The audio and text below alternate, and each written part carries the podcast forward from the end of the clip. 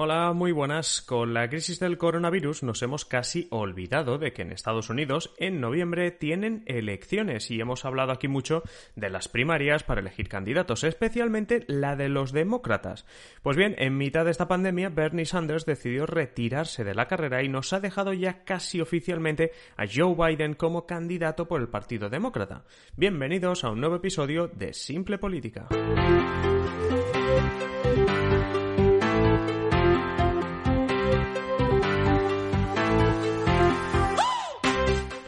Os habla Adrián Caballero y esto es Simple Política, el podcast que trata de simplificar y traducir todos esos conceptos, estrategias y temas que están presentes cada día en los medios y que nos gustaría entender mejor.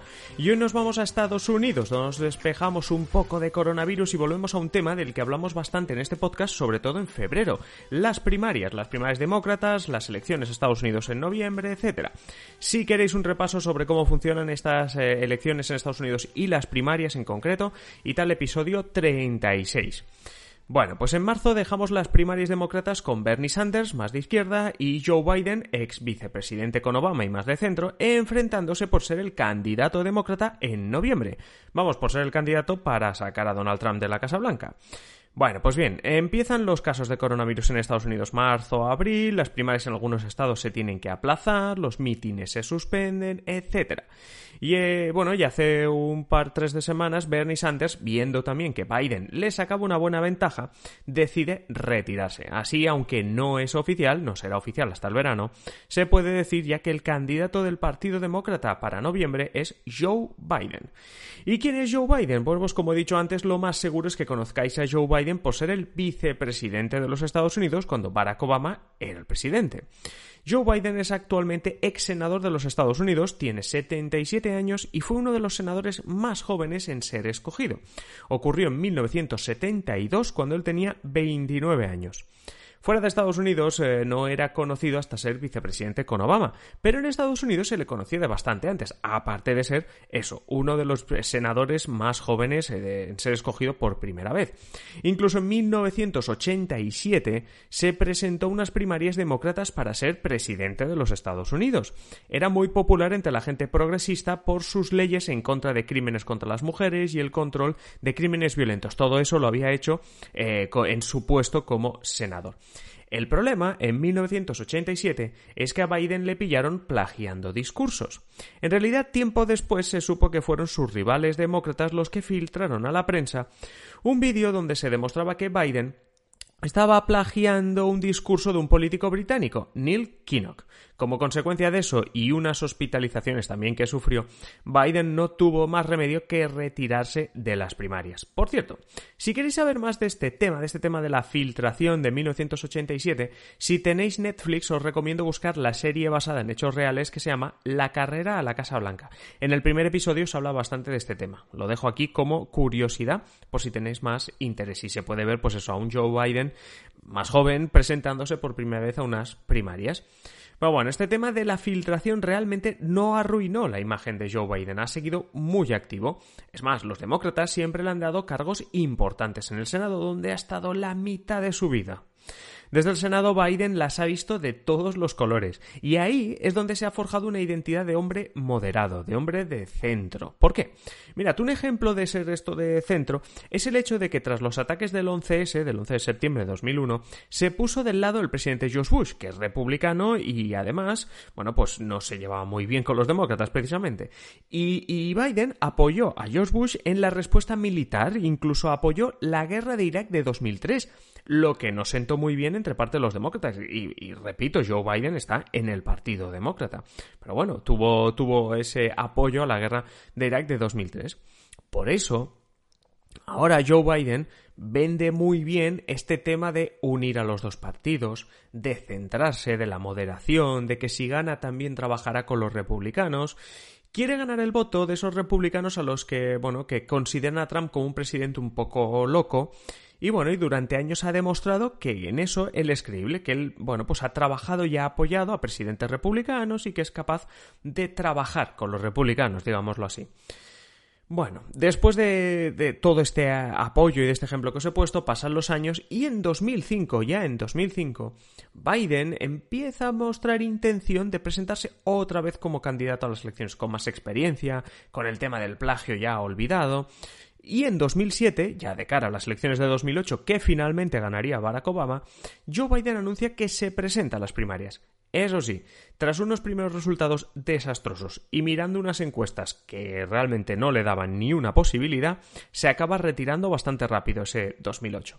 Eso sí, Barack Obama le pide que sea su vicepresidente. ¿Y, por qué? Os preguntaréis, porque Obama al final eh, estaba triunfando en esas primarias y Biden había sido los primeros en retirarse.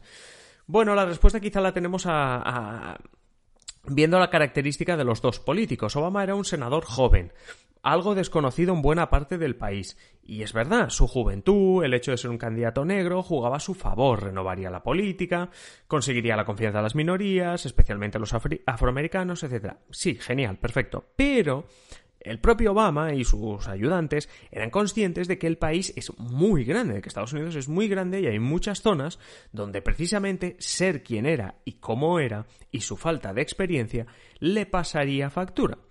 Entonces, en contraposición a eso, ¿qué mejor que alguien con tanta experiencia, moderado y un hombre blanco como vicepresidente? Es una cruel, pero es que incluso en los libros que han escrito sus ayudantes, así lo relatan. Yo os lo he resumido, ¿no? De forma simple, pero así lo relatan. Podríais pensar entonces en Hillary Clinton, la que fue su rival en las primarias, pero se descartó porque llegó a, llegó a pensar que tras la pelea que hubo en primarias y la polémica que despertaba Clinton entre los demócratas, pues quizá ponerla a ella de vicepresidenta restaba más que sumaba. Total, que Barack Obama y Joe Biden formaron tándem los ocho años de presidencia y vicepresidencia, respectivamente. En 2016, por cierto, cuando acaba la carrera de Barack Obama como presidente y hay que elegir nuevo presidente y, por tanto, nuevo candidato demócrata, Joe Biden no participa en la carrera por ser candidato demócrata. Ya recordáis que fue una pelea entre Hillary Clinton y Bernie Sanders. Pero bueno, con la victoria de Trump, de Donald Trump, muchos rumores surgen en Estados Unidos sobre posible candidatura de Joe Biden en 2020. Y ahí sí se tira de cabeza Joe Biden. Aunque había otros candidatos moderados, Biden tiene toda la experiencia del mundo y esa moderación y juega con eso. Ya sabéis que al principio las primarias no le fueron del todo bien, lo hemos contado aquí en, eh, en, algunos episodios, pero el hecho de que a medida que se retiraban candidatos le fuesen dando el apoyo precisamente a él, a Biden, desanimó a un Bernie Sanders quizá demasiado izquierdas hasta para los del Partido Demócrata. Eso sí, en los últimos meses también han salido a la luz denuncias de comportamiento inapropiado con mujeres por parte de Joe Biden. Políticas y extrabajadoras de Joe Biden han denunciado contacto físico inapropiado, como estar demasiado cerca, besos en la nuca, etc. La polémica es cierto que no ha ido a mucho más. También es verdad que ha venido una pandemia que lo ha hecho olvidar todo. Biden también rectificó en público, se disculpó, aseguró que tendrá mucho más cuidado en el futuro, reconoció los hechos, etc. Pero quién sabe si esto vuelva a salir cuando todo lo de la pandemia pase y en Estados Unidos empiecen otra vez a centrarse en lo de las elecciones.